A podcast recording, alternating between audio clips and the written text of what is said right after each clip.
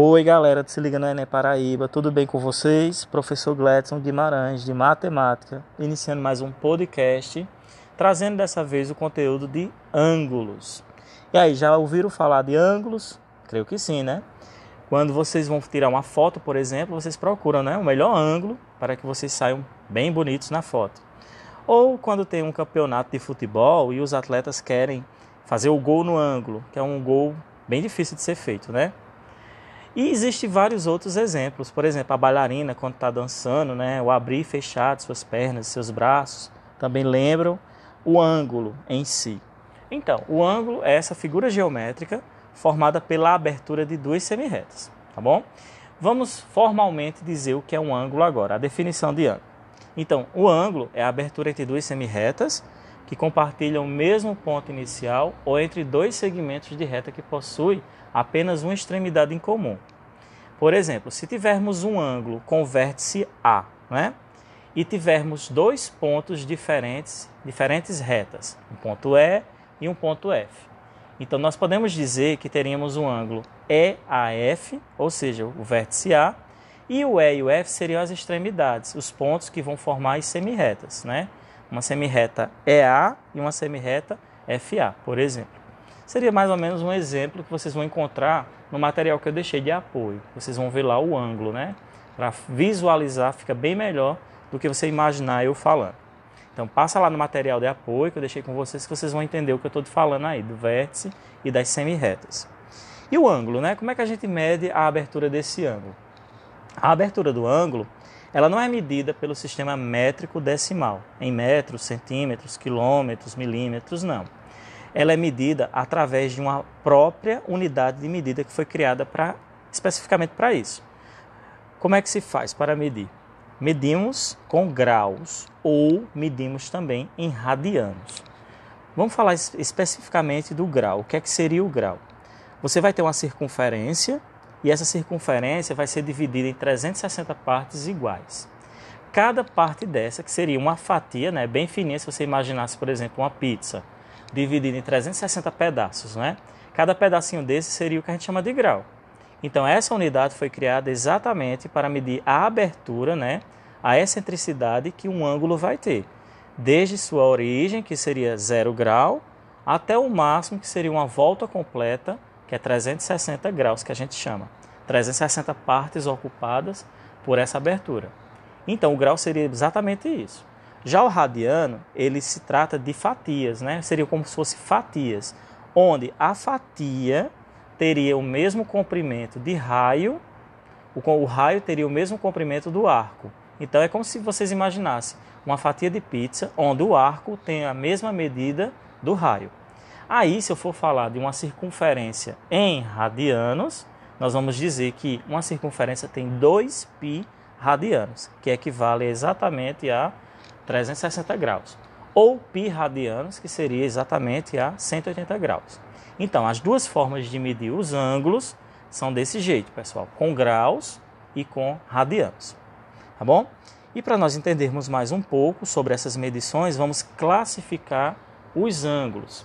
A classificação vai se dar exatamente pela abertura, né, pelo grau que ele vai atingir, pelo radiano que ele vai atingir.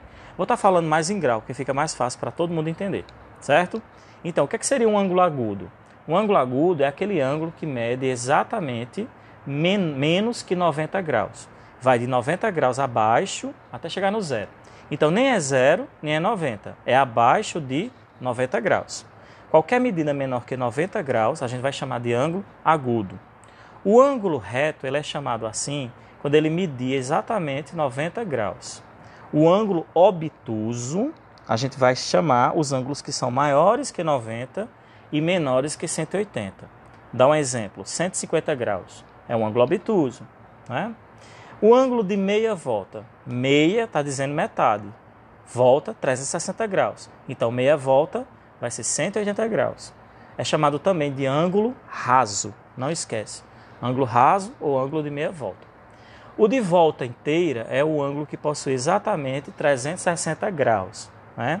E você vai ver que a origem, né, o ângulo de zero grau e o ângulo de 360 graus, eles são parecidos. A única diferenciação é um círculo que você vai desenhar ao redor do ângulo 360 graus, tá certo? Ângulos congruentes. O que, é que seriam ângulos congruentes? Nós chamamos assim todos os ângulos que possuem exatamente a mesma medida. Se você pegar dois ângulos, medir e der a mesma medida, né? por exemplo, dois ângulos que têm 40 graus, eles são chamados de ângulos congruentes. Se eu pegar dois ângulos que medem, por exemplo, 75 graus, também são chamados congruentes. Essa palavra congruente a gente usa muito na geometria para definir igualdade. Né? Então, quando você quer dizer que duas figuras têm propriedades idênticas, medidas idênticas, aí você vai utilizar o nome congruência ou congruente, tá bom? É, continuando com relação aos ângulos, nós podemos ainda classificar ângulos em ângulos adjacentes. O que, é que seria isso? Você imagina dois ângulos que possuem o mesmo vértice e têm um lado em comum.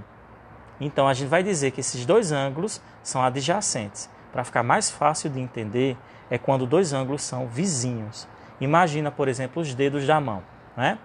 Quando você abre os seus dedos, você vai ver que existem aberturas que estão vizinhas umas das outras, que é apenas um dedo que está dividindo uma abertura de outra. É nesse caso que você tem ângulos adjacentes, certo? É, e bissetriz, hein, professor? O que seria bissetriz, né?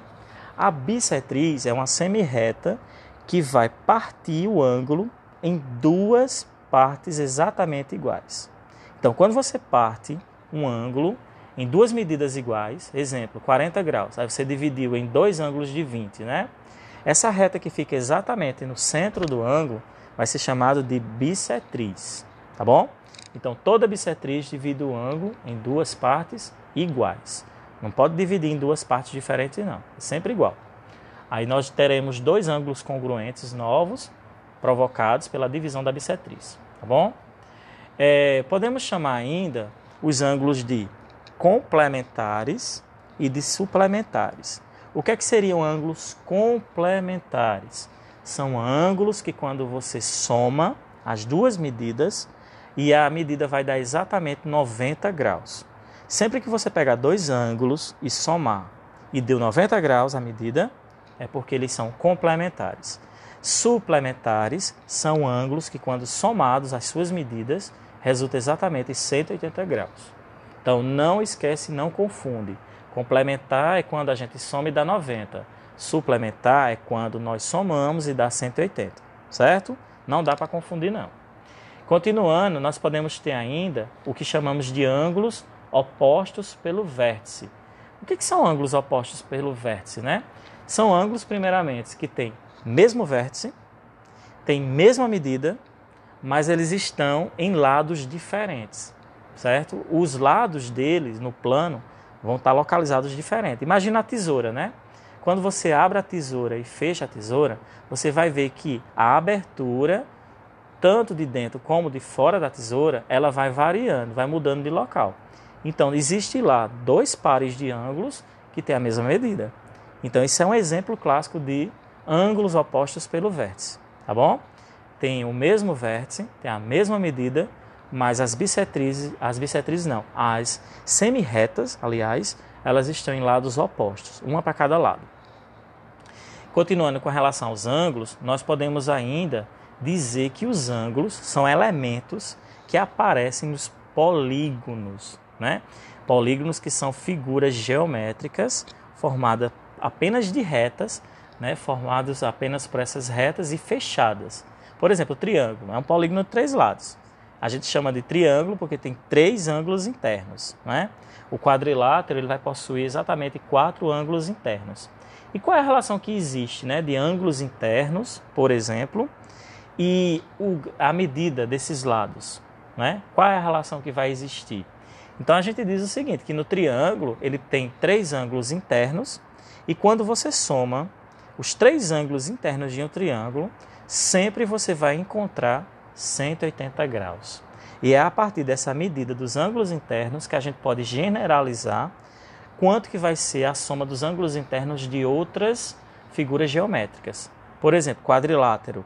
A soma dos ângulos internos dá 360 graus, né? e ele tem quatro lados. O pentágono, a gente tem 540 graus de soma de ângulos internos e sempre cinco lados, o pentágono. O hexágono tem seis lados e vai ter exatamente 720 graus de ângulos internos. Como é que a gente poderia calcular né, qual seria a soma dos ângulos internos de qualquer polígono?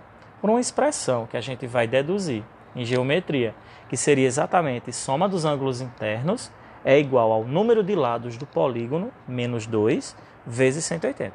Tá bom? É uma formulazinha bem interessante para a gente calcular a soma dos ângulos internos.